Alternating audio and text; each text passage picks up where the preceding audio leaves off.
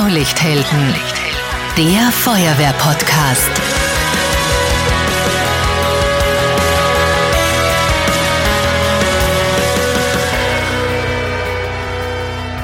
Diese Folge wird präsentiert von Raiffeisen Niederösterreich. Wir macht's möglich. Servus, hallo und herzlich willkommen beim Feuerwehr-Podcast Blaulichthelden. Mein Name ist Marcel Kilic. Schön, dass ihr reinhört. Das Thema heute ist heiß. Es geht um Atemschutz und wir wollen in Zukunft mehrere Folgen über Atemschutz aufnehmen. Heute soll es um einen guten Überblick gehen, die Grundlagen und auch die Herausforderungen im Einsatzfall. Aber wir schauen uns auch an, was wir schon im Vorhinein tun müssen, damit wir im Einsatzfall wirklich gut geschützt sind. Einerseits natürlich die Ausbildung, andererseits aber auch die Ausrüstung und das Equipment, damit im Fall des Falles auch jedes Teil wirklich funktioniert. Wir sitzen dazu in der zentralen Atemschutzwerkstatt in Tulln. Das ist das Hoheitsgebiet von Abschnittsbrandinspektor Mario Glocker. Er ist Abteilungsleiter für Atemschutz und leitet auch die zentrale Atemschutzwerkstätte in Niederösterreich. Willkommen, Servus. Hallo, grüß dich. Mein zweiter Gast ist Oberbrandrat Michael Bruckmüller. Er ist bei der Berufsfeuerwehr Wien Offizier und er ist auch bei der Freiwilligen Feuerwehr aktiv, bei der Freiwilligen Feuerwehr Breitenfurt und Bezirksfeuerwehrkommandant ist er in Mödling und er leitet auch den Arbeitsausschuss für Atemschutz und Schadstoff im Niederösterreichischen Landesfeuerwehrverband. Schön, dass du da bist. Ja, servus, grüß dich. Vollkommen richtig. Ja. Gut recherchiert. Sehr schön. Bevor wir ins Technische gehen, Michi würde mich interessieren, vor welcher Gefahr schützen wir uns denn eigentlich mit Atemschutz? Wann brauchen wir das? Also es ist eigentlich ganz simpel und einfach. Also primär natürlich vor dem Brandrauch. Das ist das, warum wir den Atemschutz verwenden. Brandrauch, giftige Gase im Schadstoffeinsatz auch. Ähm, ganz lapidar gesagt, um einfach immer atembare Luft zu haben, dort wo wir es sonst nicht haben. Ja. Mhm. Also was ist drin in diesen ominösen Spezialflaschen? Was kommt da raus? also äh, natürlich ist da stinknormale Atemluft drinnen, die komprimiert wird auf einen gewissen Druck. Also wir reden da in Niederösterreich von 200, 300 Bar. Und Flaschengrößen sind auch verschieden, aber im Prinzip ist da normale Atemluft komprimiert drinnen, die wir in unserer Umgebung einfach haben. Mhm. Welche Herausforderungen kommen denn auf eine Atemschutzgeräteträgerin oder einen Atemschutzgeräteträger zu, wenn man im Einsatz ist? Also wir sprechen davon verengten Sichtfeld, von einer schweren Ausrüstung, aber welche Herausforderungen gibt es da? Das ist sehr vielfältig. Ja, also wir haben sicherlich einmal diese ganze körperliche Komponente dabei, wie du sagst, mit, mit schwer, schweres Gerät, die Schutzausrüstung, was wir tragen. Und das Ganze wird natürlich von unserem Umfeld im Einsatz dann nicht unbedingt erleichtert. Ja, eben durch die Hitze, die wir haben, durch die Sichteinschränkung, durch den Rauch zum Beispiel. Oder ich denke aber auch unter einem Schutzanzug, wo wir auch Atemschutzgeräteträger drinnen haben. Ähm, die hermetisch abgeschlossene Atmosphäre, es wird auch warm, da kommt noch die Feuchtigkeit dazu. Also das ist das Ganze so von der körperlichen Seite her. Und das Zweite ist sicherlich so ein bisschen das, was psychologisch auf einen einwirkt. Ja. Also die Situation ist herausfordernd bei einem Brand. Ja. Gibt es auch viele verschiedene Einsatzszenarien. Ja. Es muss nicht jetzt immer der große Zimmerbrand sein. Es reicht auch, wenn es nur eine angebrannte Speise ist, wo wir uns eben schützen vor die, vor, die Brandprodukte, äh, die da entstehen. Also es ist sehr vielfältig. Also auf einer Seite sicherlich körperlich sehr anstrengend, aber auch geistig sicherlich sehr herausfordernd. Dehydrierung ist ja auch ein Riesenthema. So kalt kann es im Winter gar nicht sein. Ich kenne das, wenn ich selbst mal das Atemschutzgerät oben habe. Du schwitzt einfach drunter äh, und verlierst Flüssigkeit. Das kann man ja, sich gar nicht vorstellen. Man, man, verliert extrem viel Flüssigkeit natürlich und das, äh, die Dehydrierung spielt eine Rolle. Also kannst du sagen, ähm, von der Erfahrung her, so, so wir reden ja von, von Einsatzzeiten her, so von 20 Minuten maximal halbe Stunde. Und ja, da solltest du dann nachher schon deine zwei, drei Liter Wasser wieder auf jeden mhm. Fall zu dir nehmen. Ja. Präventiv ist es natürlich super, wenn ich vorher viel trinke, nur das ist relativ, das wissen wir nicht. Vor der Übung machen. Ja, ja vor der Übung, genau. Aber sonst vor dem Einsatz wissen wir es de facto nicht. Aber man sollte generell schauen, dass man seine zwei, drei Liter am Tag einfach verteilt trinkt. Ne? Wie läuft denn die Ausbildung ab äh, zum Atemschutzgeräteträger, zur Atemschutzgeräteträgerin, wenn ich sage, ich bin jetzt eine Weile aktiv im Feuerwehrdienst und fühle mich bereit, was sind die Schritte, um da wirklich eine gescheite Ausbildung zu kriegen? Mario. Ja, also die ersten Schritte sind die, die Stufe, also wir haben nicht eine Stufenausbildung, ja. Die ersten Schritte sind die Stufe 1, wo der Geräteträger oder die Geräteträgerin in der eigenen Feuerwehr herangeführt wird. Das heißt, äh, es gibt einen kleinen äh, Theorieblock, erklärt, wo, wie funktioniert das Gerät und es gibt auch kleine Anlegungsversuche, wo man wirklich versucht, die Maske zum Anlegen. Äh, ist man auch wirklich geeignet dafür, gell, mit verengten Platzverhältnissen, mit der Maske am Gesicht und so testet man das in der eigenen Feuerwehr, übt das einmal in der Stufe 1. Und wenn man das positiv absolviert hat, dann meldet man sich an dann zum Modul Atemschutzgeräteträger. Der findet dann im jeweiligen Bezirk statt. Ja, wir haben da in Niederösterreich äh, jährlich so 54 Module ja, mit 26 Teilnehmern. Das heißt, wir bilden jährlich so um die 1400 Teilnehmer aus, oder Atemschutzgeräteträger aus in Niederösterreich. Und der Kurs dauert zwei Tage, ja, beinhaltet Theorie und Praxis. Ja. Und nach dieser Stufe 2 in Niederösterreich ist der Geräteträger oder die Geräteträgerin ausgebildet. Ja. Aber das Ziel ist, äh, nach der Stufe 2 auch die Stufe 3 zu absolvieren, sprich die eigene Ausbildung der Feuerwehr auf, auf spezifische Geräte, sprich zum Beispiel Anlegen im Fahrzeug, Wärmebildkamera etc. Ja. Äh, und das Wichtigste ist immer, wie überall im Leben, die Übung. Ja. Also wir, wir, wir raten jeden Feuerwehrmitglied nach dem äh, Modul wirklich bei jeder Übung der Erste vorne zu sein, mitzumachen, ja, weil die Übung, da lernt man das meiste. Ja. Darüber hinaus gibt es ja dann auch noch Spezialkurse. Also hier im Feuerwehrschul- und Sicherheitszentrum gibt es ein eigenes Brandhaus. Ich habe da auch mal einen Kurs gemacht, zwei Wochen vor einem der herausforderndsten Einsätze für mich. Vielleicht ist es genau an der richtigen Stelle gekommen. Äh, wollt ihr da ein bisschen was erzählen, was man da so alles machen kann und was man da alles beüben kann? Also vom, vom, ich, ich kenne das Brandhaus in Tulln. Also man kannst, kann, kannst du da verschiedenste Einsatzszenarien darstellen, ja, vom Zimmerbrand über den Kellerbrand etc. Das Ganze ist gasbefeuert ja, mit künstlichem Nebel, damit es nach wie vor eine sichere Atmosphäre ist. Und das ist ja dann eigentlich in unserer Stufenausbildung schon diese Stufe 4. Ja, ähm, das muss man natürlich dazu sagen, dass wenn, wenn der Lehrgang jetzt im Bezirk abgeschlossen ist, hat der Atemschutzgeräteträger oder die Trägerin einfach ihr Grundwerkzeug einmal. Ja. Sie darf also, also oder sie dürfen eigentlich dann schon Atemschutzeinsätze gehen, aber es muss dann noch viel, viel weiter gearbeitet werden und, und eben, das ist dann die erste, also die nächste Stufe dann, wäre dann diese Heißausbildung eben zu beginnen, diese Heißausbildungsschiene wo man eben Brandhaus anbietet, gasbefeuert. Wir bieten auch ab heuer wieder, war es pandemiemäßig leider nicht möglich, diese Heißausbildung in den Bezirken an, das wo eben dieser Container, dieser Übungscontainer da verschiedene Bezirksstandorte anfährt. Und die nächste Stufe dann schon wieder, also das ist dann schon diese äh, Heißausbildung, dann aber mit Echtfeuer. Ja. Ähm, klassisch halt dieser Flash-Over-Container, wie es genannt wird, aber das, das, das sind die Konzepte auch mittlerweile ganz verschieden. Also man geht halt wirklich, dass man wirklich unter Echtrauch trainiert, ja, mit echter Hitze trainiert und schaut halt, dass man die Leute dann so noch immer weiter an den eigentlichen, an das reale Einsatzszenario heranführt. Vielleicht das Thema noch, wir haben 2017 mit dem begonnen ja, und haben ähm, an sieben Standorten in Niederösterreich diesen Brandcontainer laufen gehabt die Ausbildung ist durch, durch Ausbilden in den Bezirken äh, durchgeführt worden und wir haben da jetzt, äh, wie gesagt, seit 2017 so um die 11.000 Teilnehmer da durchgeschleust. Ja. Und wie gesagt, der Michael schon gesagt hat, Corona-bedingt haben wir jetzt leider ausgesetzt, ja, aber wir hoffen, dass wir dann heuer dann wieder äh, starten können mit dieser Ausbildung. Also ein wichtiger Part, klarerweise. Und was jetzt ganz aktuell ansteht, ist eben, das gibt ja dann noch weiterführende Stufen 5 und 6, was ich zuerst beschrieben habe mit der Echtfeuerausbildung. Und da wollen wir eben gemeinsam mit dem Ausbildungsausschuss schauen, dass man das vielleicht zusammenführt, diese eigentliche Echtfeuerausbildung. Das ist gerade so ein Projekt, was wir jetzt starten werden. Im Atemschutzeinsatz, da braucht es ja eine ganze Menge an doch ein bisschen heikler Ausrüstung, die, äh, die sensibel ist, die gewartet gehört, auf die muss man aufpassen. Was sind so die Tätigkeiten hier in der zentralen Atemschutzwerkstatt? Was macht ihr da? In der zentralen Atemwerkstatt sind wir eigentlich dazu da, um, um die Geräte zum Grunde holen, also Geräte haben ein gewisses Intervall, wo sie dann dementsprechend grundgeholt werden müssen. Das hat früher die Fachfirma gemacht. Ja. Das heißt, die einzelnen Feuerwehr dementsprechend zu jeder Fachfirma fahren müssen, dort die Geräte servieren lassen. Äh, das machen alles zentral wir. Ja. Das heißt, uns gibt es ja in Wirklichkeit erst seit 2015 die zentrale Atemschutzwerkstätte. Äh, vorher hat es dieses System ja nicht gegeben in Niederösterreich. Wir sind nicht nur die, die Serviceleistung für die Feuerwehr, sind auch der Zentraleinkäufer. Das heißt, die Feuerwehr kauft zentral über uns Gerätschaft ein. Ja, also über uns werden so im Jahr so circa 500 Atemschutzgeräte angekauft, mhm. circa 1000 Vollmasken, ja, circa 1000 Flaschen. Ja.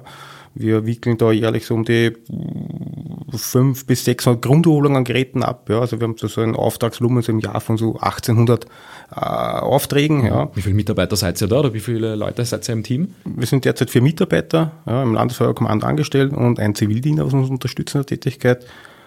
Wir sind aber, und das ist auch ein sehr großer Part, wir sind auch wirklich die zentrale Anlaufstelle. Das heißt, für alle Probleme querübergreifend über die Firmen sind wir der erste Ansprechpartner der Feuerwehr. Das heißt, wir, wir versuchen der Feuerwehr bestmöglich mit Rat und Tat immer zum beizustehen ja, und, und, und dokumentieren auch natürlich auch Probleme mit. Ja. Das heißt, wir, wir können dann dementsprechend bei, bei Häufigkeit von Problemen entweder in die Ausbildung eingreifen, ja, mit dem FSZ gemeinsam, oder auch dann den Hersteller dementsprechend angreifen. Also wir können da, da, da nachforschen und schauen, wo vielleicht liegt das Problem auch in der Technik bei, bei dem Herstellen, ja, in, in, im Equipment. Ja, in, Weil es war schon immer so, dass wenn der Hersteller auf eine Feuerwehr immer nur zugegangen ist und es ist dort ein Problem aufgetreten, der Standardsatz eines Vertreters, man möge mir das jetzt entschuldigen, aber ich bin schon lange in dem Geschäft und ich glaube der Mario auch, wir kennen das, das Problem gibt es nur bei euch. Mhm.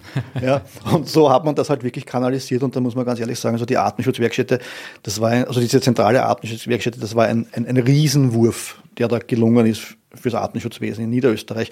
Aber wenn ich vielleicht noch eins dazu sagen darf, ja, die Wartung der Geräte beginnt ja eigentlich in der Feuerwehr. Das heißt, der Sachbearbeiter Atemschutz ist ja dort verantwortlich für, für seinen Part, also für die Geräte, für die Masken etc. Und er muss ja nach jedem Einsatz prüfen, äh, er muss einmal im Jahr prüfen etc. etc. Und die Einsatzhygiene auch ganz wichtig, das heißt Maskenreinigen und so. Und da gibt es wirklich sehr vorbildlich gute Sachbearbeiter. Und, und richtig, aber ja. wir erleben da schon Sachen, speziell der Mario, wo man dann Masken oder Lungenautomaten zur Revision in die zentrale Artenschutzwerkstätte reinbekommt und man findet dann da drinnen noch äh, die angebrannten Strohreste vom letzten Strohdristenbrand. Das Gebiss vom Träger. Ja, so weit Gott sei Dank nicht, weil das fällt ihm vielleicht auf, dass ihm das fällt, ja, spätestens ja. beim Abendessen. Aber da erleben wir schon ziemlich viele Sachen. Also da, da muss man schon und da versuchen wir auch jetzt wieder, das haben wir auch im Programm, ähm, wieder die, die Artenschutz-Sachbearbeiter auf dieses Hygienethema speziell ein bisschen zu sensibilisieren und sagen, bitte, das ist extrem wichtig. Also das heißt aber, die zentrale Atemschutzwerkstatt ersetzt kein Sachgebiet Atemschutz in der eigenen Feuerwehr, sondern es ist eine Unterstützungsleistung, es ist eine Beratung, aber auch eine Servicestelle. Ja, also wie der Michi richtig gesagt hat, also die, die Grundtätigkeit bleibt in der eigenen Feuerwehr. Das heißt, die normalen Reinigung, Desinfektion, die Wartungstätigkeiten, die Ausbildung, was jeder Sachbearbeiter mit seinen Mitgliedern macht, das bleibt in der Feuerwehr. Wir sind wirklich die übergeordnete Stelle und bieten wirklich alles da, wo der Sachbearbeiter nicht mehr weiter weiß, sprich an plombierten Teilen und so weiter, wo, wo er kein, äh, kein, keine Zugriffsberechtigung hat, ja, vom Hersteller aus, da greifen wir ein und, und helfen hier ausgabeweise. Ja. Was kann denn ein Mitglied machen, das nicht das Sachgebiet leitet, sondern wirklich draußen mit dem Gerät im Einsatz ist? Worauf soll ich aufpassen, dass ihr möglichst wenig zum tun habt letztendlich? Naja, das ist ganz, ganz ein wesentlicher Faktor. Das sind einfach die Feedbacks dann nach einem Einsatz vom Träger selber. Das heißt, er muss seinen Wart dann oder seinen Sachbearbeiter dann informieren, du, ich bin gestürzt, ich bin auf die Flasche gefallen, ähm, ich bin irgendwo angelaufen und, und kann sein, dass vielleicht die Flasche beschädigt ist oder ich bin mit dem Lungenautomat, das ist auch ein sehr häufiger Fehler, dass der Lungenautomat irgendwo drauf beppelt, sage ich einmal, und dann Haaris bekommt und dann bei der Überprüfung nicht dicht wird. Also da mal unterstützen. Und das Zweite, was ich, dass sich der, der Sachbearbeiter sehr immer darüber freut, wenn er dann im Nachhinein nicht mit seinen Backen an schmutzigen Sachen dasteht, sondern wo er einfach Unterstützung kriegt. Ja, grob bei der Reinigung, ähm, beim Flaschenfüllen, das sind dann alles so Tätigkeiten, das lernen die, die Feuerwehrleute auch auf dem Artenschutzgeräteträgerlehrgang, dass die dort einfach unterstützen. Ja. Genau. Gerät versorgen nach dem Einsatz, genau. das wirklich dann wieder Flaschenwechsel durchführen, das, das Gerät, wenn das Fahrzeug hinein. Ja, das sind wichtige Tätigkeiten. Ja. Was der, der Nächste, was das Gerät benutzt, auch die Vorgänger verlässt, ne? dass die Flasche äh, gewechselt worden ist, dass die Flasche auch voll ist, ja, Hochdruckdichtprüfung durchgeführt worden etc. Also das ist schon wichtig. Ja. Mhm. Und da, wenn ich auch noch eine Lanze brechen darf, das ist auch noch ein wichtiger Faktor, sind unsere Bezirksprüfteams. Das heißt, unsere Geräte werden ja einmal jährlich am Prüfstand geprüft, dass das Ding wirklich, der Druckminderer, der zentrale Bauteil wirklich funktioniert. Und da haben wir eben unsere Bezirksprüfteams draußen und die werden auch, glaube ich, in regelmäßigen Abständen von der ZAW trainiert und geschult. Speziell Fehlersuche und solche Dinge auch. Genau, wir haben jetzt einen eigenen Lehrgang sogar. Also wir bieten da in der FSZ einen Lehrgang an für diese äh, Bezirksprüfer. Ja und der dauert zwei Tage, wird recht gut angenommen und das ist wirklich ein großes Augenmerk an die Praxis. Also wirklich, wir haben Geräte manipuliert, um, um Fehler zum Darstellen, ja, wo die wirklich dann damit üben können. Und wie der Michael schon sagt, das ist wirklich ein, ein großer Baustein, ja, die nehmen wirklich viel Arbeit ab und das ist auch für die Mitglieder draußen auch eine sehr zeitraubende Geschichte. Gell. Also äh, einmal in Jahr alle Geräte, wir sprechen da in Niederösterreich, wir haben so um die 10.000 Geräte am Start. Ja, das heißt, in den Bezirken sind so äh, zwischen 300 und 500 Geräte, was jährlich geprüft werden muss. Also das ist schon ein dementsprechender Zeithorizont, was da aufgeht. Ja. Mhm, mhm. Bei euch gibt es in der ZAW, in der zentralen Atemschutzwerkstatt, auch eine Serviceklappe. Ja. Wie funktioniert das genau? Was kann ich mir da vorstellen? Ja, früher haben wir das Babyklappe genannt. Ich denke nämlich auch an das. Ja, ja, wir haben, wir haben halt dann den Namen weil wir Angst gehabt haben, dass vielleicht wirklich mal ein Baby drin liegt. Ja.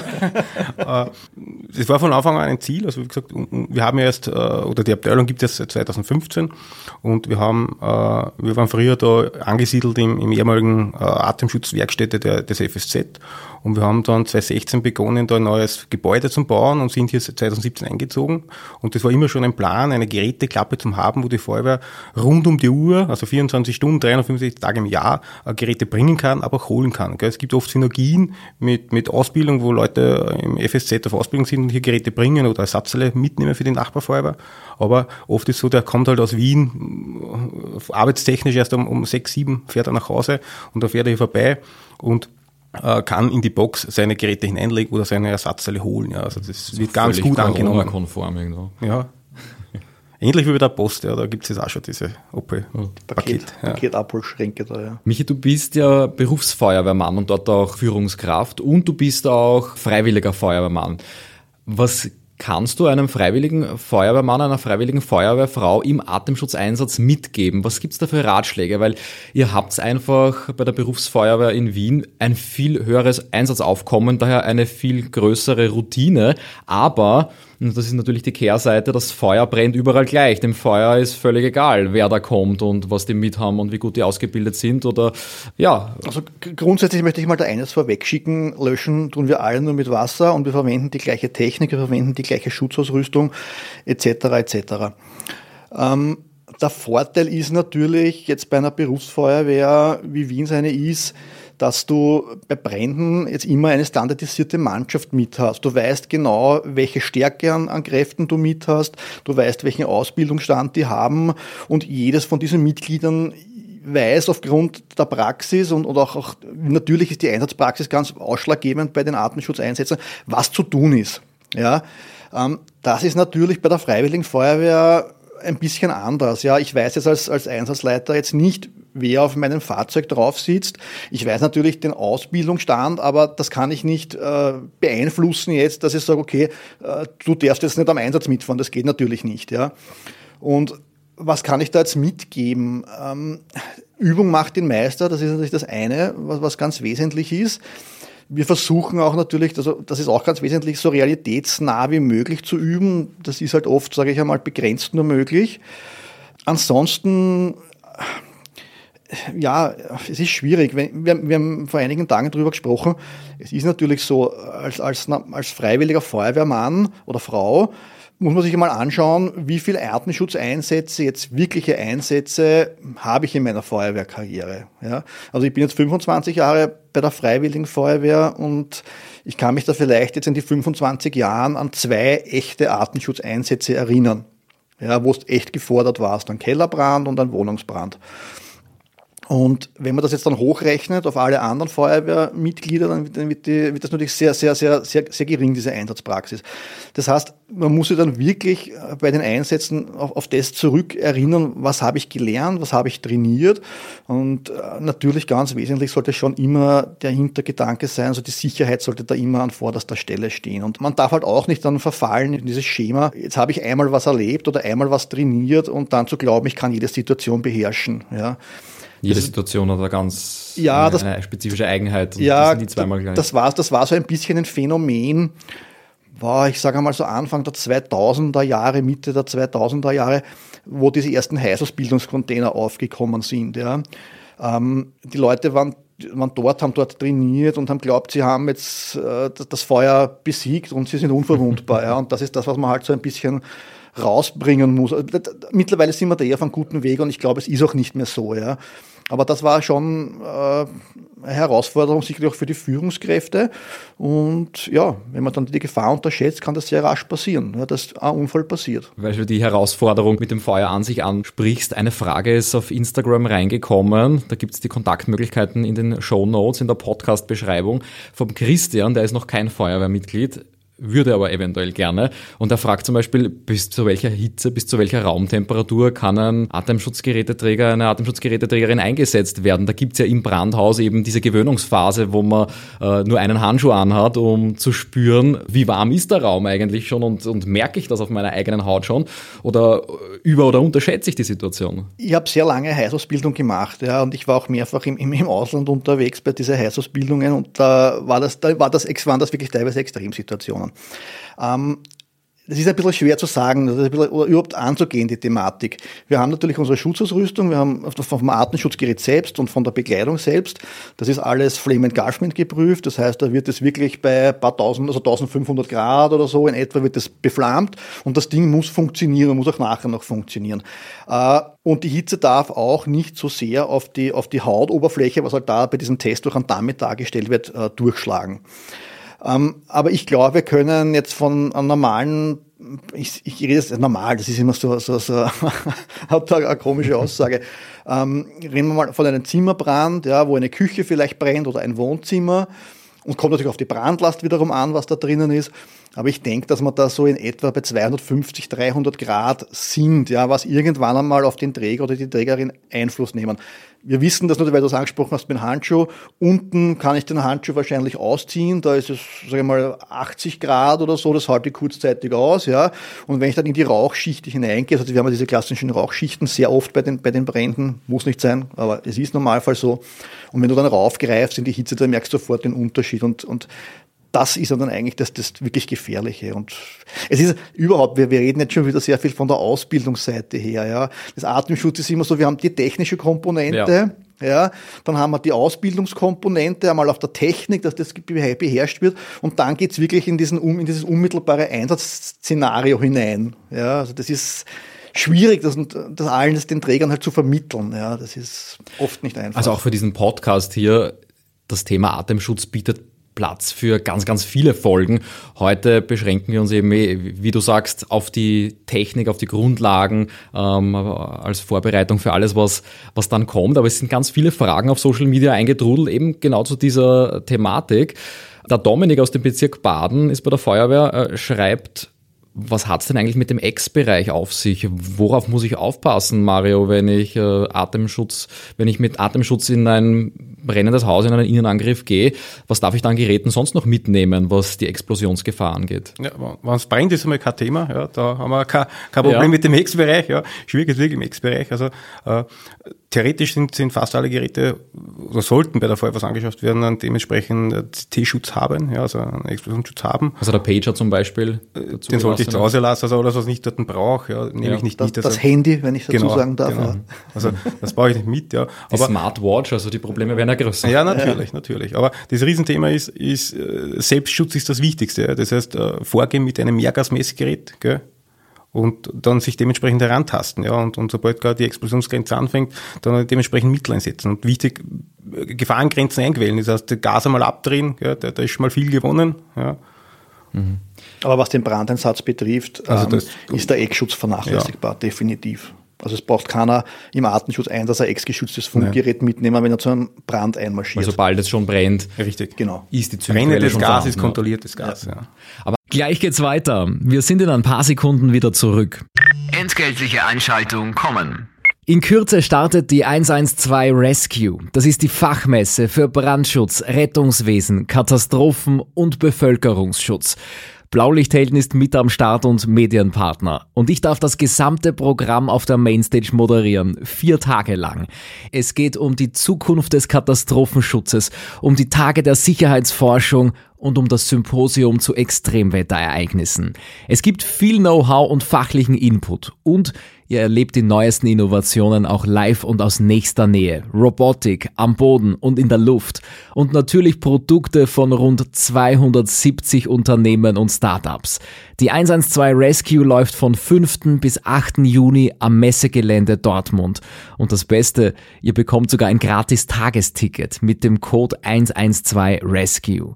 Alle Infos findet ihr unter www.112rescue.de. Ich freue mich, wenn wir uns dort sehen. Ende. Anders schaut es aus, wenn es eben nicht brennt. Zum Beispiel diese klassischen Gärgasunfälle oder wenn irgendwo ein Gasaustritt ist, da jemand verletzt liegt. Die Kolleginnen und Kollegen vom Roten Kreuz, von den Rettungsdiensten, die haben ja am Sanitäterrucksack ein Gasmessgerät drauf. Damit eben, wenn, ein sogenannten. Genau. Ja. Wenn die irgendwo hinkommen und da liegt jemand, dass die sofort Alarm geben können, wenn es eben nicht einfach nur so eine bewusstlose Person ist. Das haben wir bei der Feuerwehr jetzt nicht. Was heißt das denn? Weil ihr seid in der ZAW ja auch mit Mehrgasmessgeräten ganz gut vertraut.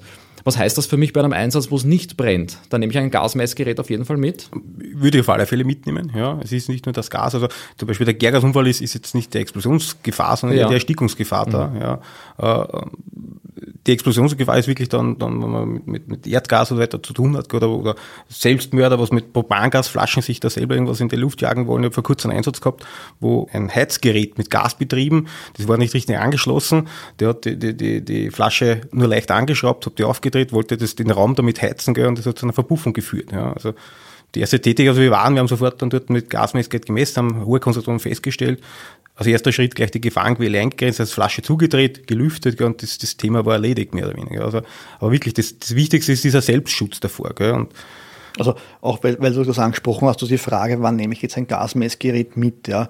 Ähm, der Rettungsdienst, die verwenden eben so klassische Kohlenmonoxid-Warner, Warngeräte ähm, weil die natürlich sehr viel äh, zu Patienten oder zu Einsätzen gerufen werden, wo jemand bewusstlos aufgefunden wird etc. Ja. Darum haben die das primär wahrscheinlich mit. Ähm, muss man auch dazu sagen, dass diese CO-Thematik oder diese Kohlenmonoxid-Thematik erst die letzten fünf, sechs Jahre so wirklich äh, massiv zugenommen hat. Gott sei Dank, dass man sich damit beschäftigt. Und aus der Einsatzpraxis raus sage ich, ähm, wenn ich zu einer Türöffnung fahre, nehme ich das CO-Messgerät, Warngerät, das nehme ich mit, weil wenn ich eine Tür öffne und der Unfall wird dahinter vermutet, dann ist vielleicht anzunehmen, dass der aus welchen Gründen noch immer bewusstlos ist. Und sehr oft bemerken wir dann, dass speziell im städtischen Bereich die Gasdärme defekt war, ja, oder irgendwelche Manipulationen stattgefunden haben, dass zu keiner äh, Frischluftzufuhr kommt, ja. Also, mhm. Das ist so, also Messtechnik ist auch ein ganz eigenes Thema, da könnte man wahrscheinlich auch äh, ja, einen ganzen Podcast damit füllen, ja. Ähm, aber ich glaube, so für die normale Feuerwehr, die beschränken sich eben CO-Warngeräte und Viergasmessgeräte. Ja, wo man eben CO messen kann, wir können Sauerstoff messen, speziell bei den Gärgasunfällen, da ist ja CO2 das Problem, also Kohlendioxid, äh, und dort messen wir halt die Sauerstoffverdrängung de facto, de facto ja. Also bis hin eben zu CH4, Erdgas, die klassische Geschichte, und eben meistens noch Schwefelwasserstoff, H2S dabei, äh, Fäulnisgas, sage ich einmal grob dazu, ist vielleicht eher im normalen Feuerwehrdienst ein bisschen untergeordnet zu sehen. Wir, wir empfehlen immer das, das Mehrgasmessgerät. Also das, klassische Eingasmessgerät ist nicht schlecht, ja, aber im Feuerwesen ist sicher das Mehrgasmessgerät das entscheidende Instrument. Ja. Also kann wirklich dann, wie der Michael schon richtig gesagt hat, ein breites Spektrum abdecken und wir kommen ja zum breiten Spektrum. Gell.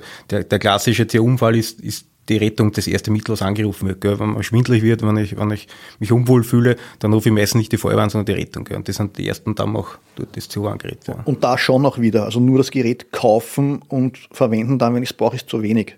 Ja, das muss sich jedem bewusst sein. Ich muss eine Ausbildung darauf machen. Äh, mir muss klar sein, was sagen mir die Messergebnisse, die da reinkommen. Und ganz wichtig, das Gerät gehört genauso serviciert, gewartet und überprüft wie eben unsere Artenschutztechnik auch. Und weil diesen Podcast eben auch Menschen hören, die nicht bei der Feuerwehr sind. Also mit einem Kanarienvogel oder mit einer Kerze nachschauen gehen, das ist einfach ein Blödsinn, oder? Kann man das ein bisschen professioneller formulieren? Es ist nicht aussagekräftig sagen wir so, wenn der Kanarienvogel umfliegt, der genauso den Sauerstoff aus der Umgebung braucht wie der Mensch auch, ist es auch für den Menschen zu spät. Mhm. Ja. Und die Kerze brennt viel, viel länger äh, bei weniger Sauerstoff, wo du als Mensch so eigentlich, sage ich mal, bewusstlos wirst. Mhm. Also ich würde dann mit Licht einschlafen praktisch. Ja? ja. Genau. Wie kann ich denn die Sicherheit beim Atemschutztrupp erhöhen? Worauf könnte ich aufpassen, was vielleicht im Alltag manchmal in der Hektik untergehen könnte? Ja, ganz, ganz wesentlich ist eigentlich, dass man sich gegenseitig auf sich Rücksicht nimmt und gegenseitig auf sich schaut. Und das beginnt eben beim Ausrüsten bei der Anfahrt schon, wo eigentlich alle, die dann da in, in, in, dieser, in dieser Kabine drin sind, gefordert sind. Einerseits der Träger selbst, dass er sich ordnungsgemäß ausrüstet, dass er sein Gerät überprüft und in weiterer Folge ja dann auch, und das funktioniert eigentlich ganz gut, dass der was oder die was gegenüber ihm sitzt, ja, er unterstützt beim, beim, beim Anlegen vom Gerät und wenn es dann unmittelbar in den Einsatz geht, wo der Lungenautomat angeschlossen wird, dass eben das von, dass einer das einfach mitschaut, ja, dass der Lungenautomat fest im Atemanschluss von der Maske drinnen sitzt, dass wenn äh, die Maske, dass die auch dicht geprüft wird vorher äh, oder nachher, je nachdem welches System verwendet wird. Ganz wichtig auch, wo wir auch immer, was mir eigentlich sehr wichtig ist, ist die Sache mit diesen Zweipunktmasken, dass das am Helm vernünftig in den richtigen Laschen drinnen hängt. Ähm, also wirklich dieser Partnercheck und gegenseitig aufeinander schauen und, und darum verfolgen wir ja auch in Niederösterreich oder im größten Teil in Österreich diesen drei Mann oder Frau oder, oder Mitgliedertrupp, wie man jetzt, jetzt will. Ja. Also der hat schon seine Vorteile. Also wie es in Deutschland zum Beispiel geht viel zu zweit. Und mein Ansinnen war immer das, dass er sagt, wenn, wenn ein Truppmitglied verunfallt, können zwei den relativ rasch retten, was einer allein wahrscheinlich nur sehr, sehr, sehr schwer zustande bringt. Also Grund, schaut aufeinander und, und arbeitet im Trupp und, und, und im Team ist man eigentlich am stärksten, das wissen wir. Und das Gleiche gilt auch für den Atemschutzeinsatz. Genauso wichtig natürlich auch draußen, also vom Einsatzleiter oder Gruppengartner dementsprechend die Atemschutzüberwachung, das heißt wirklich die Dokumentation, wie lange ist der Trupp schon drin, wo ist der hingegangen, sollte da irgendwas passieren, dass man dementsprechend noch die Rettungstrupps nachschicken oder den Trupp, die Trupps nachschicken kann, das ist auch ganz wichtig. Wie schaut es dann aus bei der Anfahrt mit dem Ausrüsten? Da gibt es unterschiedliche Meinungen, kommt mir vor in der Praxis. Die einen sagen, na eigentlich dürfte man während der Fahrt noch nicht, die anderen sagen, naja sicher, ich muss mich während der Fahrt schon ausrüsten, wenn da vielleicht eine vermisste Person ist und ich ich fange mal dort an, mein Equipment aufzulegen am Einsatzort, da werden wahrscheinlich die Passanten dann äh, wortwörtlich blöd schauen, wenn wir uns erst anfangen zum Anziehen, wenn wir dort sind. Ja, ich meine, früher, früher haben wir die Atemschutzgeräte irgendwo im Geräteraum drinnen gehabt, sind ausgestiegen und haben uns dort ausgerüstet. Irgendwann sind in den Mannschaftsraum gekommen und das hat einfach den, wirklich den großen Vorteil der Zeitersparnis, dass ich mich während der Anfahrt ausrüsten kann. Ähm, wir können jetzt wahrscheinlich juristisch das Thema zerlegen. Fakt ist, und das ist auch die Praxis, wir rüsten uns bei der Anfahrt an, aus. Ja. Ähm, was wir natürlich nicht machen, dass wir uns quasi, dass wir das Gerät entriegeln während der Fahrt. Das machen wir nicht. Ähm, gibt auch einige Systeme, die das erst zulassen zulassen, wenn die Fächerbremse vom Fahrzeug äh, angezogen ist. Aber Fakt ist, wir nutzen dieses Tool. Ja, das also für die, die das Bild nicht im Kopf haben, das Atemschutzgerät ist ja sozusagen in der Rückwand, wo ich mich anlehne, verankert und, ähm, und ich hänge da dann praktisch an der Wand drin, bis genau, ich eben das Gerät genau. entriegel und aufstehen kann damit. Krieg vollkommen richtig. Und es ist ja auch so, dass meistens, es gibt jetzt schon äh, ein paar andere Systeme auch wieder, aber dass ja die Geräte gegen die Fahrtrichtung montiert sind, um im Fall einer Notbremsung da jetzt nicht äh, durch die ganze Kabine zu fliegen. Gibt natürlich auch schon andere Konzepte, aber dort sind wir dann eher schon dort, wenn es in Fahrtrichtung montiert ist, wo das sich gar nicht entriegeln lässt, wenn das Fahrzeug eben nicht äh, eingebremst abgestellt ist. Ja. Mhm. Also sagst du, da gibt es die verschiedensten Systeme, äh, gibt es ganz unterschiedliche Produkte und Hersteller. Mario, ihr in der ZA BKW habt ihr ja das Thema, dass ihr auch Feuerwehren beim Ankauf vom Gerät und von der Ausrüstung unterstützt. Was ist da genau eure Tätigkeit? Ist das sozusagen eine, eine Consulting-Leistung, eine Beratungsleistung? Beratung ist ein ganz wichtiger Punkt. Ja, also äh, wir bieten hier in der zentralen Atemschutzwerkstätte äh, den Feuerwehren an, dass sie vorbeikommen können und hier wirklich äh, ihre neuen Atemschutzgeräte testen können. Ja, der Vorteil ist wirklich, sie können an einem Tag oder an einem Standort alle verschiedenen Modelle gegenüberstellen. Also wir haben da wirklich alles hier. Ja, und und ein Riesenvorteil ist, äh, wir sind mit keiner Firma verheiratet. Das heißt, wir können überall hier sagen, was sind Vorteile, was sind Nachteile bei jedem Gerät. Und das ist sicher ein guter Punkt und, und das wird wirklich sehr gut angenommen von den Feuerwehren. Ja. Also auch wenn ich mich da umschaue, was da alles herumliegt. Äh, von jedem Hersteller ist irgendwas dabei. Natürlich. Ihr kauft es auch ein dann für die Feuerwehren, ist das richtig? Genau, also wir sind mehr oder weniger Zentraleinkäufer. Die Feuerwehren kann über uns ja, ihr Atemschutzgerät, ihre Maske, ihre Ersatzteile, ihr Zubehör zentral einkaufen. Wir haben dementsprechend einen Webshop, ja, wir haben ein Bestellheft ja, und hier kann dann die Feuerwehr sich dann dementsprechend ihr Equipment aussuchen. Ja. Wir haben, wie Niederösterreich gewohnt, alle Modelle. Ja, das heißt, wir haben nicht wie in anderen Bund, sondern vielleicht äh, sich auf ein Modell geeinigt, sondern in Niederösterreich ist wirklich offen der Markt. Das heißt, wir können jetzt von, von äh, Träger MSA Intersbüro äh, der Hauptfirmen äh, Geräte kaufen. Ja. Wie gesagt, wir verkaufen da jährlich so, so um die 500 Geräte werden bei uns angekauft. Ja. 1000 Masken, 1000 Flaschen. Also wird sehr gut angenommen. Gut zu wissen, dass es diese Service-Einrichtung bei euch gibt und dass da niemand auf sich alleine gestellt ist. Dazu passt auch diese Frage, die ist mehrfach gekommen. Im Atemschutz gibt es ja verschiedene Pressluftflaschen. Was ist genau der Unterschied zwischen Stahl- und Kompositflaschen? Ja, der Unterschied ist das Material klarerweise. Also es ist Stahl und so ein Verbund. Da gibt es äh, zwei verschiedene. Da gibt es das Aluminiumverbund oder den, den, den PVC äh, mit Verbundmaterial. Aber das Wichtige eigentlich dazu sagen ist, ist die Gewichtsersparnis. Also im Vergleich jetzt zu, zu zweimal vier Liter Stahlflaschen, ja, sparen wir uns da zwischen vier und fünf Kilo mhm. ja, pro Gerät und das bringt dem Geräteträger oder der Geräteträgerin wirklich etwas im Einsatz. Also das muss man sagen, das, das hat schon seinen Vorteil. Ja, man muss halt nur aufpassen, ob, ob dieses, diese 300 äh, Bar 6,8 Liter Flasche dann auch ins Fahrzeug hineingeht. Das ist oft das Thema bei uns in Niederösterreich. Also, dass die Fahrzeughaltung noch nicht dafür geeignet sind. Und bei allen neuen Fahrzeugen ist es sicher nachrüstbar. Aber das, das Thema ist, wir empfehlen jeder Feuerwehr, äh, wo die Möglichkeit besteht, wirklich einen Umstieg auf 300 Bar Verbundmaterial, ja, einfach um Gewichtsersparnis äh, für den Geräteträger und dadurch resultierend mehr Leistung beim Einsatz oder auch vielleicht wieder wieder mehr Motivation von alten Mitgliedern oder alten Kameraden, Kameradinnen, die sagen, das schwere äh, Zeug will ich mir jetzt nicht draufschnallen auf den Rücken. Also da, da hören wir immer wieder dann von Kommandanten, die sagen, was den Umstieg gewagt haben auf Verbundmaterial, was sagen dann, auch jetzt die alten Kameraden machen jetzt empfinden das wieder, sagen, das, das das Rucksackel haben wir uns drauf, das hat kein Gewicht mehr. Also das, das empfehlen wir jedem. Ja, Im Alter kommen dann alle möglichen Themen dazu. Viele sehen auch schlechter, aber das betrifft natürlich Junge genauso. Da fragt der Georg von der Freiwilligen Feuerwehr Göllersdorf, wenn ich eine Brille trage, bin ich dann auch als Atemschutzgeräteträgerin, Atemschutzgeräteträger geeignet? Ja, natürlich. Also wichtig ist halt nicht die eigene Brille unter der Maske nehmen, weil sonst die, die Dichtfläche oder Dichtsitz mhm. äh, nicht gegeben. Ja. Das heißt, es gibt von jedem Hersteller jede Masketype und dementsprechend Maskenbrillen, die einfach dann kaufen ja, und dann zum Optiker gehen, dort den, den Brilleneinsatz reinmachen lassen und dann kann man das wirklich in jede Maske hineinstecken. Mhm. Ja. Also nicht die Maske ist für den Brillenträger angepasst, sondern eben die Halterung richtig. mit der eigenen Brille, die richtig, da drin ist dann. Richtig, richtig. Katrin und Isabella fragen, wie schaut es denn eigentlich aus mit dem Finnentest, um sich regelmäßig ich sage, zertifizieren zu lassen und seine Fitness zu beweisen. Da gibt es ja verschiedene Ansätze. Ähm, Laufen, Fahrradfahren und eben diesen komplexeren Finnentest. Was ist eure Meinung da dazu? Also der Verband bietet ja die Möglichkeit, diesen jährlichen Leistungstest eben drei verschiedene Möglichkeiten abzuliefern.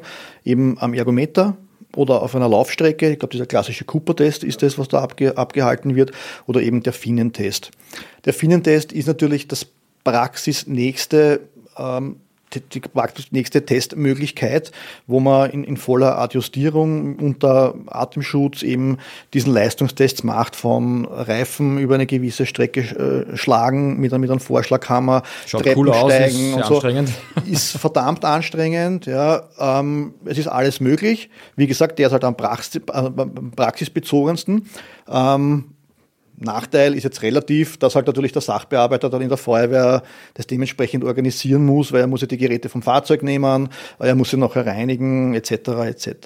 Ja, und er muss die Übungsstrecke muss aufgebaut werden und solche Dinge was Fitness generell betrifft, ich meine, dieser jährliche Leistungstest, wenn ich dort, wenn Fitnesstraining beginne, ist es zu spät, ja, dann scheiden die Leute halt dann dort aus, äh, aufgrund der Kriterien, die es gibt. Also man sollte schon versuchen und schauen, dass man sich das immer eigentlich für diesen Einsatz fit hält, ja. Das heißt, dass ich privat ein bisschen Sport betreibe, versuche mich gesund zu ernähren, das sind alle diese, diese Dinge. Ähm, wobei, ist es auch wieder so schwierig. Ja. Es ist nicht jeder Atemschutzeinsatz jetzt gleich das Mörderszenario und die Riesenherausforderung. Ja. Es gibt genug Einsätze, wo jetzt nur die Speise angebrannt ist in der Küche und, und, und wir schützen uns da, dass wir halt dieses angebrannte Essen, was eben sehr krebserregend ist, nicht einatmen. Also es geht jetzt nicht immer nur an dieses Leistungslimit, aber wir müssen halt äh, sagen, äh, den kleinsten gemeinsamen Nenner fürs ganze Bundesland finden. Und da gibt's halt diese Richtlinien, nach denen wir halt uns, uns, uns richten sozusagen und nach denen wir arbeiten. Ja, sonst funktioniert's einfach nicht. Genau. Und der findet es ja wirklich ein, ein, sehr gutes Instrument. Also er ist ja den Einsatz auch sehr angepasst, gell, weil er angeht mit, mit den die, die Übung, was man durchführt, ist, ist eigentlich gedacht, den, den Anmarsch zum Einsatz, also mit dem, mit dem Tragen der, der, der, des Gewichtes am Anfang, dann mit dem Stufensteigen, dann wäre dann der, der Reifen, das wäre dann die körperliche Anstrengung, ja, also wirklich, man arbeitet dann voran und dann wäre noch die, die nächste Station diese Hindernisüberwinden, das wäre dann der Rückmarsch, was etwas erschwert wird durch uh, umgestürzte äh, Gerätschaften und so weiter ja. und am Schluss wird dann wirklich nur mehr das Schlauchrollen und das soll wirklich dann sein, das, das, das Runterkommen von dieser ganzen Geschichte wieder. Also der, der findet es wirklich sehr nahe ja, diesen Einsatz geschehen. Der Finnentest ist also auch ein wahnsinniger Aufwand, organisatorischer Aufwand für den Sachbearbeiter. Was gibt's denn so für Nachwuchsthematiken hier in der ZAW, aber generell im Atemschutz hinter den Kulissen? Ich kann mir vorstellen, dass ihr da jederzeit eine helfende Hand gebrauchen könnt. Ja, natürlich. Also der Bereich Atemschutz ist, ist ein sehr großes. Gell? Also der motivierte Artenschützler ja, oder die Artenschützlerin, man das so nennen mag, gell, fängt an in der, Sach, in der, in der Feuerwehr selbst, also Sachwert Atemschutz. Die meisten äh, der Personen, was da aus dem Sachwärter sind, sind auch irgendwo im Bezirk oder Abschnitt tätig, also Abschnitt oder Bezirkssachwärter. Äh, viele auch in der Ausbildung, sprich bei dem, bei dem Modulleitern oder, oder, oder, oder so, beim Modul. Ja geht weiterhin zu Bezirksprüfer, das ist auch eine wichtige Tätigkeit, wo, wo viel Zeit drauf geht. Ja. Äh, geht weiter zu, zu Prüfer beim, bei der Leistungsprüfung Atemschutz. Ja. Also man kann schon einige Wochenende als, als motivierter Atemschützler verbringen. Ja. ja, und da besteht natürlich immer Bedarf an, an, an Nachwuchs. Also ich kann es auch von meinem Bezirk sagen, aus Mödling. Also äh, wir freuen uns da, oder ich glaube auch andere Bezirke, dass man da einfach den Nachwuchs heranzüchtet, weil wie gesagt, Mario gesagt hat, das sind so viele Bereiche, die von, von einer Gruppe abgedeckt werden und je breiter man das streuen kann und je mehr helfende Hände, rasches Ende, äh, war das einfach, ist es ein wichtiges Thema. Das heißt, ich kann nur jeden empfehlen, der sich für diese Thematik interessiert, meldet euch bei euren Sachbearbeitern, in der Feuerwehr, im Abschnitt, im Bezirk und ich bin mir doch ziemlich sicher, dass da Bedarf besteht. Jetzt habt ihr beide einfach unglaublich viel Erfahrung auf allen Ebenen, freiwillig beide. Jeder fragt sich natürlich jetzt, was sind so eure ganz persönlichen Erlebnisse, die ihr mitgenommen habt? Was sind Erlebnisse, die ihr gern teilen würdet mit uns? Also bei mir sind die letzten Jahre, obwohl ich noch relativ jung bin, sind doch schon her, weil je mehr man in der Führungsfunktion steigt, desto mehr kommt man eigentlich leider Gottes, muss man so sagen, von der echten Einsatzpraxis weg. Aber ich kann mich schon erinnern, also es gab sehr viele Einsätze geben, die herausfordernd waren, speziell so Kellerbrände und so, oder das ist schon sind Situationen, die ziemlich heftig sind, aber ein Thema, was mir auf jeden Fall im Kopf geblieben ist, das war im Zuge einer Ausbildung, wo ich als Ausbildner tätig war, bei so einer klassischen Heißausbildung. Und ich habe vor Übungsbeginn das Gerät geprüft und wir verwenden ähm, bei unseren, also auch bei der Freiwilligen verwenden wir so ähm, äh, bei den Ventilen so Zudrehsicherungen. Ja, das heißt, wenn du irgendwo an der Wand scheren würdest oder was, würde das mit so einem eigenen Kunststoffring verhaken und die Flasche lässt sich nicht zudrehen, sondern man muss immer manuell anziehen oder, oder drücken. Ja. Und ich habe gesehen, dass bei der Geräteüberprüfung eben, äh, bei der Druckkontrolle, dass dieser Kunststoffring da drinnen gebrochen war. Und haben halt gedacht, okay, gut, haben wir früher auch nicht gehabt, wird nicht so dramatisch sein. Und dann im Zuge dieser Ausbildung mit, äh, mit, mit 15 Leuten, die halt zur Ausbildung da waren, oder circa 15, ähm, ich bin halt dann vorne gesessen, man hat den Brandverlauf erklärt und man, bin halt so ziemlich lässig am Boden gesessen, habe mich auf meiner Flasche hinten angelehnt, ja, und haben dann anscheinend irgendwie die Flasche zugedreht und ganz plötzlich äh, fängt das Gerät zum, also die Restdruckwarnung fängt zum Pfeifen an und ich habe im ersten Moment gedacht, hey, wir sind da jetzt nicht einmal zehn Minuten drin, wer pfeift das schon, ja, und auf einmal geht's flupp, die Maske saugt sich ans Gesicht an und du kriegst von einer Sekunde auf die andere keine Luft mehr. Ja, und trotz Notfalltraining etc. und jetzt prüfen wir mal das und jetzt schauen wir mal das und vielleicht kann man meinem Partner Luft geben. Das kannst du in dem Moment echt vergessen. Ja. Ich habe nur Gott sei Dank gewusst, weil ich mir das vorher angeschaut habe, wo der Ausgang ist aus der Anlage. Ich bin nur mehr rausgelaufen, bin hinten einmal in die Wand reingerannt und echt habe dann mal gedacht, okay, jetzt muss ich Hilfe schreien, dass die Leute wissen, was los ist. das ist ein bisschen eine Slapstick-Geschichte. Ich habe dann Hilfe geschrien, bin dann noch raus, mit Maske runterreißen und war Gott sei Dank an der frischen Luft und so nach zwei Minuten ist der erste rausgekommen. Was machst du da? War das jetzt eine Übungseinlage oder was? Sag ich, na, das war jetzt quasi ganz knapp an einem Atemschutznotfall. Also, äh, aber im Nachhinein denkst du dann schon drüber nach. Ja? Also wenn man das im Einsatz passiert, wirklich, man lernt, okay, Luft bleibt weg, checken wir mal das Ventil. Ähm, das, also das ist mir echt im, im Gedächtnis geblieben, weil das war dann schon sehr knapp. Und wenn da plötzlich die Luft wegbleibt, das ist echt eine Situation, wo du sagst, puh, was, was mache ich jetzt? Du kannst doch keine Zeit zum, zum Luft holen und Luft anhalten. Das ist de facto nicht möglich. Also das auch, also um, um, um das weiterzuspielen und, und für die Praxis dann, wenn das Gerät nicht in Ordnung ist, nicht verwenden. Und ja, für die anderen, wenn was passiert, dann reagieren wir drauf und warten nicht drauf, was, ob das jetzt nur eine Einlage ist oder sonst was. Ja. Also war schon sehr einschneidend, das Erlebnis. Das glaube ich. Und auch die Ausrüstung kriegst du selbst, wenn du draußen bist, ja auch nicht sofort raus, bis du den Helm herunten hast und die Maske ja, unten. Da, also da, da reißt einfach an und das fliegt in alle Ecken, ja, weil du, du, hast so ein Aha. Bedürfnis einfach nach Atemluft. Also da, das ist auch das, was dann wahrscheinlich im, im, Einsatz passiert. Also du wirst, ich glaube nicht, dass, sich, dass man die Maske auflassen wird. Das, das wird es nicht spielen. Ja. Wenn wirklich die Luft einmal weg ist und eine Notsituation ist, du nimmst das halt dann in Kauf und machst ein paar Schnapper und bist wahrscheinlich dann, um das so salopp zu sagen, weg. Ja. Und kannst hoffen, dass dich eben dein Rettungstrupp, deine Truppmitglieder dementsprechend rasch rausbringen und ja, erste Hilfe leisten ein total lehrreiches Ereignis jetzt in der Nacherzählung für uns, weil das sowohl für den, der mit dem Gerät geht, relevant ist, als auch für die Mannschaft, die die Geräte wartet und das ein gebrochenes Plastikringerl einfach mhm. eine Konsequenz hat. Ja, absolut. Ja. Mario, du hast auch was mitgebracht, glaube ich. Ja, also bei den vielen Einsätzen ist mir einer in Erinnerung geblieben. Das war mein, mein allererster Einsatz, wirklich Brandeinsatz bei, mit Menschenrettung. Ja, das war äh, in meinen jungen Jahren so, ich glaube, ich war noch nicht lange Atemschutzgeräteträger. Ja, äh, zu Silvester aus einem Wohnungsbrand mit vermutlich vermissten Personen. Ja. Es war dann wirklich eine ältere Dame, die haben wir dann vorgefunden im Schlafzimmer. Ja.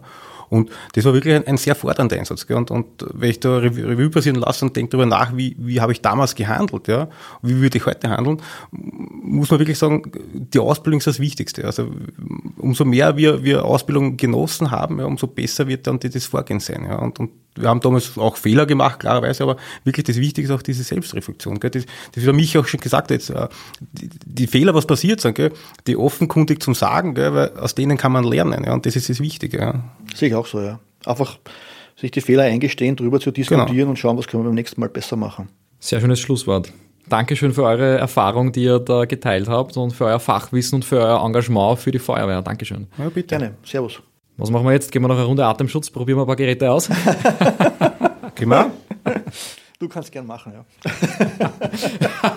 du, schaust, du schaust zu. Wir rüsten dich aus. Oder drehst dann ab heimlich. Na, sowas machen wir natürlich nicht. Das war eine sehr, sehr praxisnahe Folge von Blaulichthelden. Mit Atemschutz kann man sich nie genug befassen und ich verspreche euch, das war auch nicht die letzte Folge zu diesem Thema. Habt ihr vielleicht selbst Themenvorschläge oder wollt ihr uns Fragen schicken? Alle Social Media Kanäle und Kontaktmöglichkeiten sind in den Show Notes in der Podcast Beschreibung. Ich würde mich freuen. Bis zum nächsten Mal hier beim Feuerwehr Podcast Blaulichthelden. Ciao, Servus und gut Wehr.